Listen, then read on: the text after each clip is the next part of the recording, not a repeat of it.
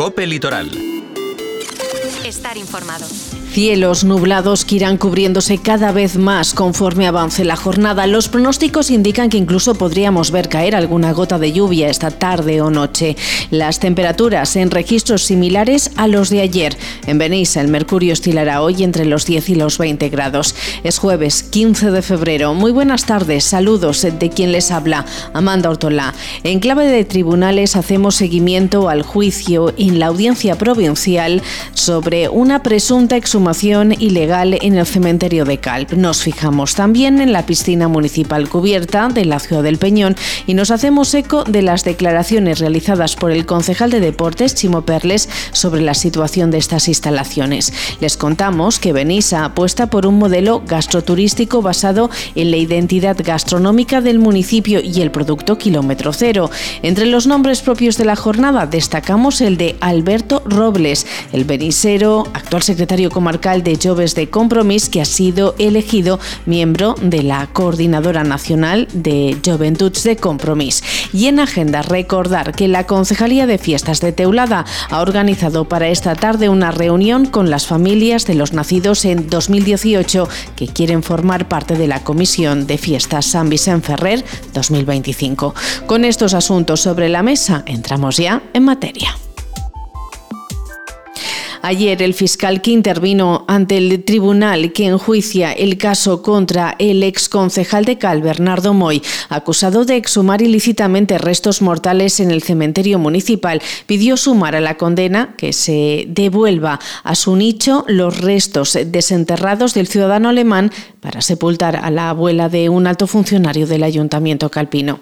Los hechos que se procesan ocurrieron entre finales de 2018 y principios de 2019. El fiscal pide 13 años de inhabilitación para los dos acusados, el exconcejal del Partido Popular y el jefe de recursos humanos del Ayuntamiento Calpino, tras la primera sesión en la audiencia provincial y escuchar las declaraciones del sepulturero, la Fiscalía ha retirado la acusación de profanación de cadáveres.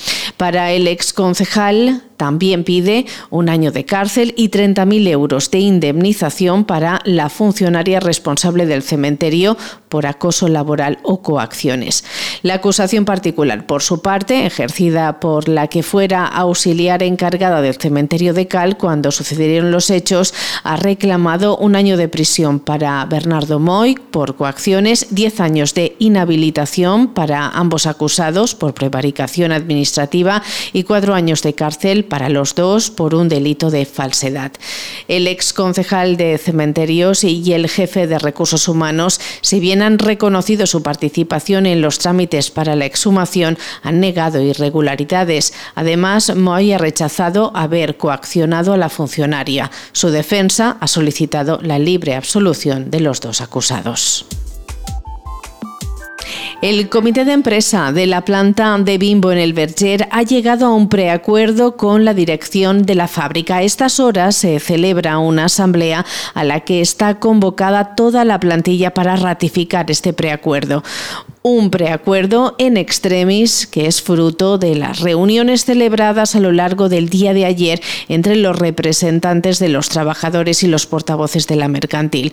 Un documento que, según explica el presidente del comité de empresa, José González, atiende a los planes de renta para aquellas personas en edad de prejubilación, lo que afecta alrededor de una decena de trabajadores. Hace referencia también a los traslados a otra planta de la compañía y, en tercer lugar, atiende a las salidas indemnizadas con propuestas que se acercan más a lo que pedía el comité de empresa. Escuchamos a José González planes de renta con distintos porcentajes del salario neto hasta unas edades cercanas ya a la jubilación para que puedan para que puedan llegar. Eh, luego, uno, como segunda opción están los traslados.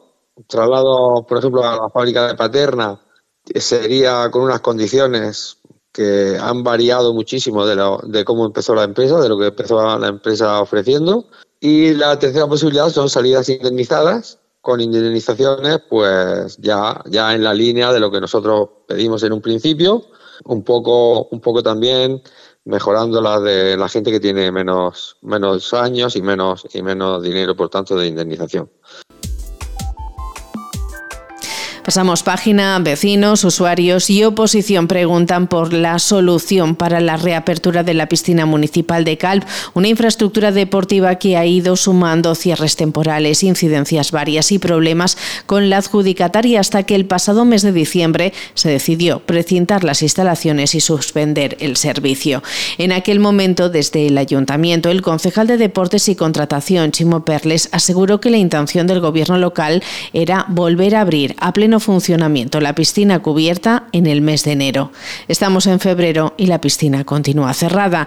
Ante esta situación y dentro del debate plenario celebrado esta semana en el Ayuntamiento Calpino, Perles ha asegurado que la intención de la Concejalía de Deportes es valorar qué cuesta una adaptación de las instalaciones a las actuales necesidades y comparar esta memoria valorada con el presupuesto de ejecución de una nueva piscina cubierta climatizada de la Concejalía de Deportes es valorar qué cuesta eh, una adaptación de la piscina a los tiempos modernos, porque la piscina hay que recordar que el vaso está recién reformado, que la caldera de biomasa se contrató hace poco, y entonces eh, se va a hacer una memoria valorada de qué cuesta, sobre todo el aislamiento de la piscina y algunas instalaciones complementarias, que sería el modelo de Benissa, que es el que mejor funciona de la zona, y que costaría una nueva desde cero y cuando tengamos los números comparamos con base a los números.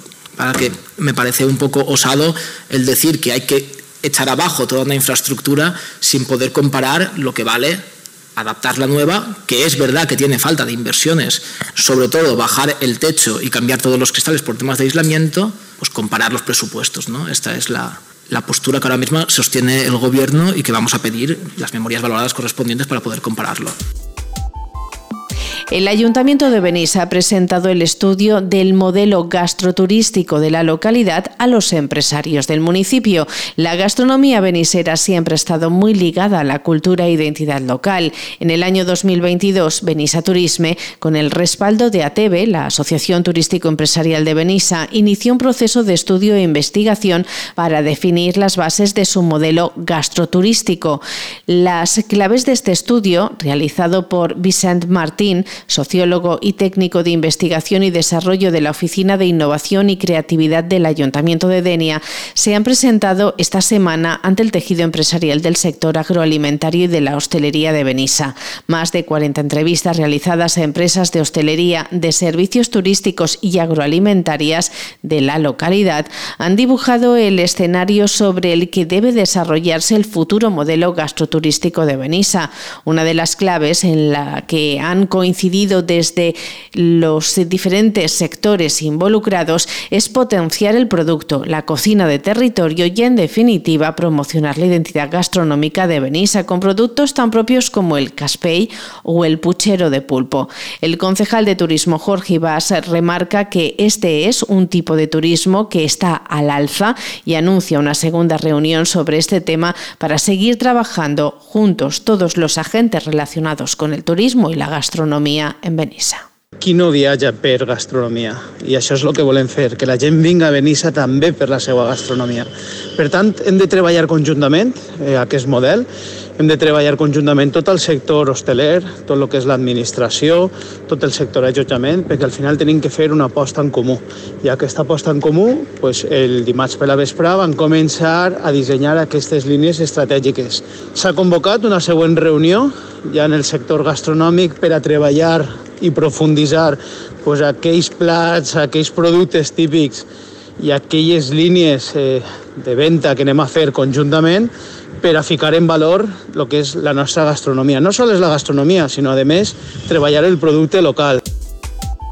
El benisero Alberto Robles ha sido elegido miembro de la Coordinadora Nacional de Jóvenes del País Valencià, las Juventudes de Compromís.